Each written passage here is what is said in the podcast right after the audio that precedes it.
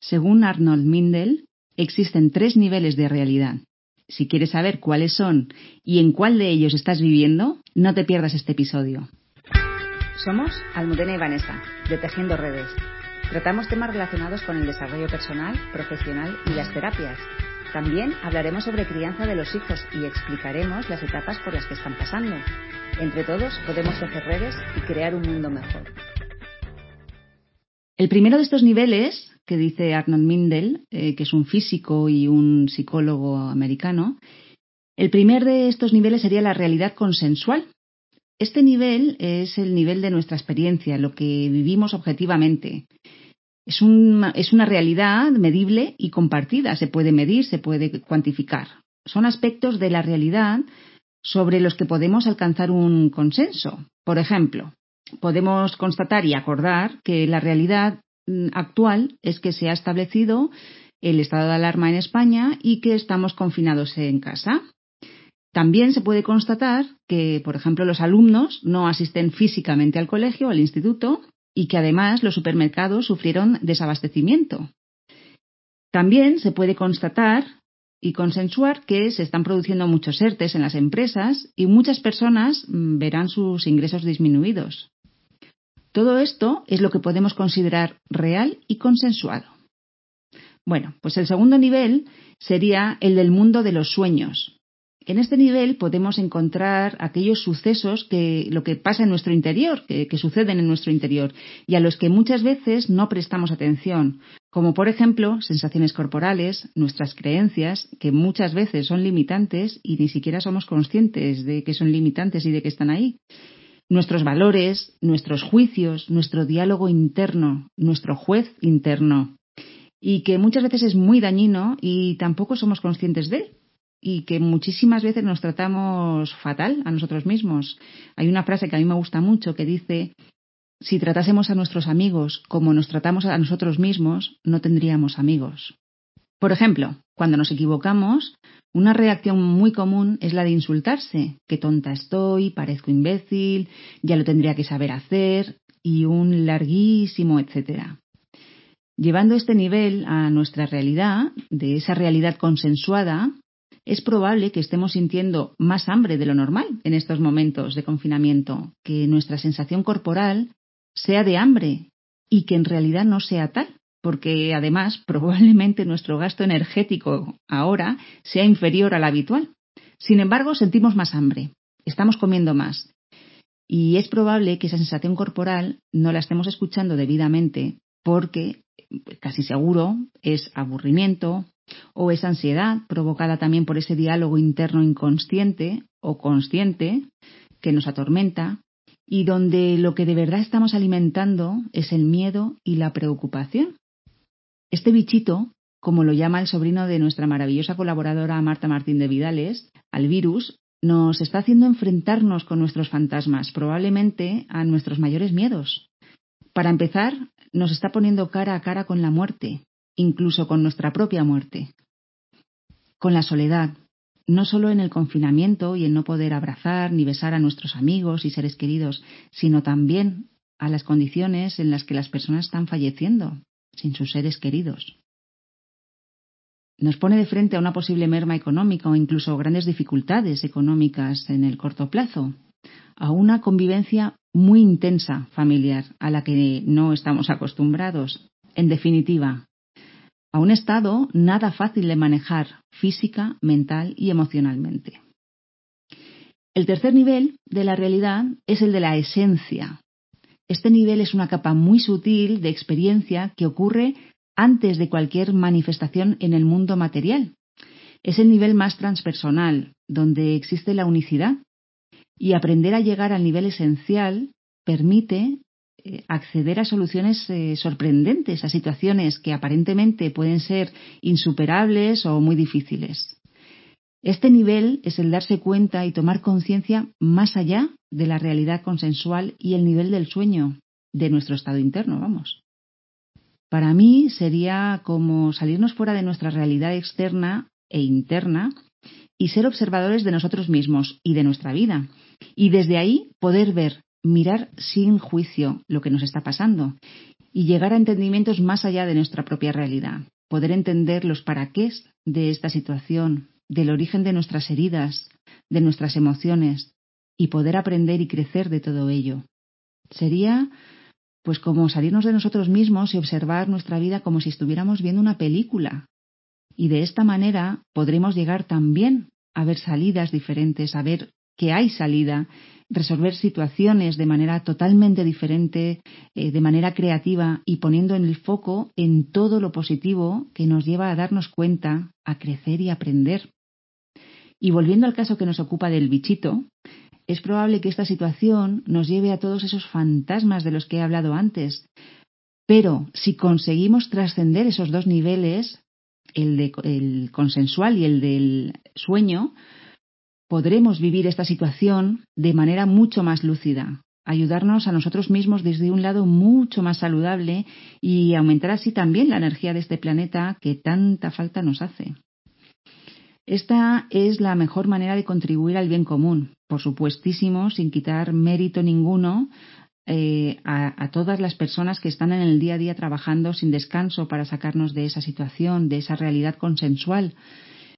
Pero aquellos que no somos médicos, enfermeros, policías, dependientes de supermercados y cualquier otra persona dedicada en cuerpo y alma en este momento a que la sociedad se pueda sostener y no colapse, los que no hacemos ninguna de estas tareas podemos ayudar de esta manera, que desde mi parecer y desde mis creencias es igual de importante. Si nos quedamos en cualquiera de las dos anteriores, en la consensual y en el mundo de los sueños, estaremos probablemente viviendo en estados alterados, en estados donde nos vemos invadidos por esa oleada de miedo, de pánico y preocupación que está arrasando el planeta. La pregunta del millón. ¿Qué podemos hacer nosotros para poder vivir desde estas tres realidades, poder trascender las dos primeras y llegar a la tercera y vivir desde ahí? Para no quedarnos en esas dos primeras. Pues bien, hay varias cosas que podemos hacer. Bueno, hay muchas, pero aquí te voy a dar unas cuantas, unas cuantas herramientas que creo que, pueden, que funcionan, vamos, al menos a nosotras nos funcionan.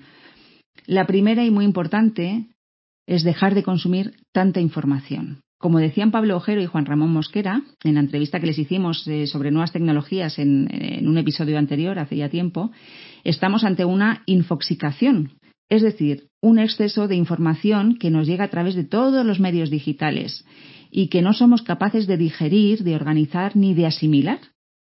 Y ya no solamente vemos los telediarios, que encima casi todos son completamente sensacionalistas y alarmistas, donde están intentando alimentar eh, ese morbo y donde es muy difícil encontrar buenas noticias, noticias esperanzadoras, noticias con un cambio de conciencia implícito, sino que estamos permanentemente bombardeados por otras fuentes. Por ejemplo, mensajes de WhatsApp, que últimamente está eh, el WhatsApp incendiario, vamos, por lo menos el, el, el mío. Instagram, periódicos digitales, eh, buscamos en Google alguna noticia, nos llega por email de un montón de empresas, de publicidad sobre el bichito, en fin. Y una vez más, la mayoría de esta información es información alarmista, es información incendiaria, criticando todo lo que se hace, lo que no se hace, vomitando opiniones que no hacen ningún bien porque no son críticas constructivas. Y está claro que los gobiernos, no solamente el español, yo no me voy a meter en política, que es un jardín que además no me gusta nada, y, pero que vamos, los gobiernos podrían hacer muchas más cosas o hacerlas mucho mejor, por supuesto, pero la realidad también es que es la primera vez que nos enfrentamos a una situación semejante y la manera de salir de todo esto es remar todos en la misma dirección. Ayudarnos, no criticarnos, aportar ideas de cómo hacer algo diferente, pero siempre desde el apoyo y el sostén al margen de ideologías, de credos, de razas, de lo que sea, no, es todos a una. Y, por ejemplo, me encantan los, eh, las ideas con las que la gente está ideando las pantallas de plástico para, para evitar contagios, el, eh, que le están haciendo en impresoras 3D, bueno, que hay una movilización social importantísima y que eso es lo que de verdad deberíamos estar mirando todo ese cambio que estamos haciendo como sociedad y como personas, como individuos, es lo importante de toda esta situación. Y así trascendemos estos dos primeros niveles. Así que una buena manera, como he dicho, es parar esas cadenas de mensajes, no reenviar esos mensajes, esos audios, esos vídeos donde mm, lo único que se hace es la crítica y la información parcial y sesgada y todo eso se hace eco. Y además corren bulos, eh, fake news de las eh, noticias falsas. Es decir, no alentar todo aquello que alimenta esas bajas vibraciones. Y por supuesto, si quieres estar informando de lo que está ocurriendo, puedes elegir una fuente de información fidedigna y leerlo o escucharlo o verlo una vez al día como máximo, no más. De verdad que no hace falta más. De verdad, mm, no hace falta intoxicarnos con tanta información. Otra de las cosas que podemos hacer es sentarnos todos los días un rato a no hacer nada, a respirar o a meditar o a lo que cada uno quiera. Pero en definitiva, a estar con nosotros mismos, en silencio, conectando con lo que nos está ocurriendo dentro de nosotros y conectar con quién realmente somos cada uno de nosotros. Tratar de ser amable con los que nos rodean en este momento en casa. Tratar en la medida de lo posible de crear un ambiente de amor y tranquilidad a pesar de la situación de convivencia intensa y a veces nada fácil de manejar. Tratar de poner nuestro granito de arena de esa, de esa convivencia en paz, de esa convivencia en amor, hacer aquellas cosas pendientes que teníamos en nuestra lista, que nos apetecían un montón hacerlas y, siempre estábamos, ay, voy a ver si tengo tiempo para hacer esto y al final nunca teníamos el tiempo. Puede ser leer aquel libro que teníamos pendiente desde, desde hace mucho, cocinar sin las prisas de, de, engullir, de alimentar, sino por el placer de cocinar un plato rico y disfrutarlo porque al final el día a día nos come y tenemos una vida muy frenética y nos empuja a, bueno a cocinar para, para alimentarnos y sobrevivir, ¿no? No a disfrutar. Ver una buena película que nos apetece o que teníamos eh, pensada ir a ver al cine y que nunca fuimos.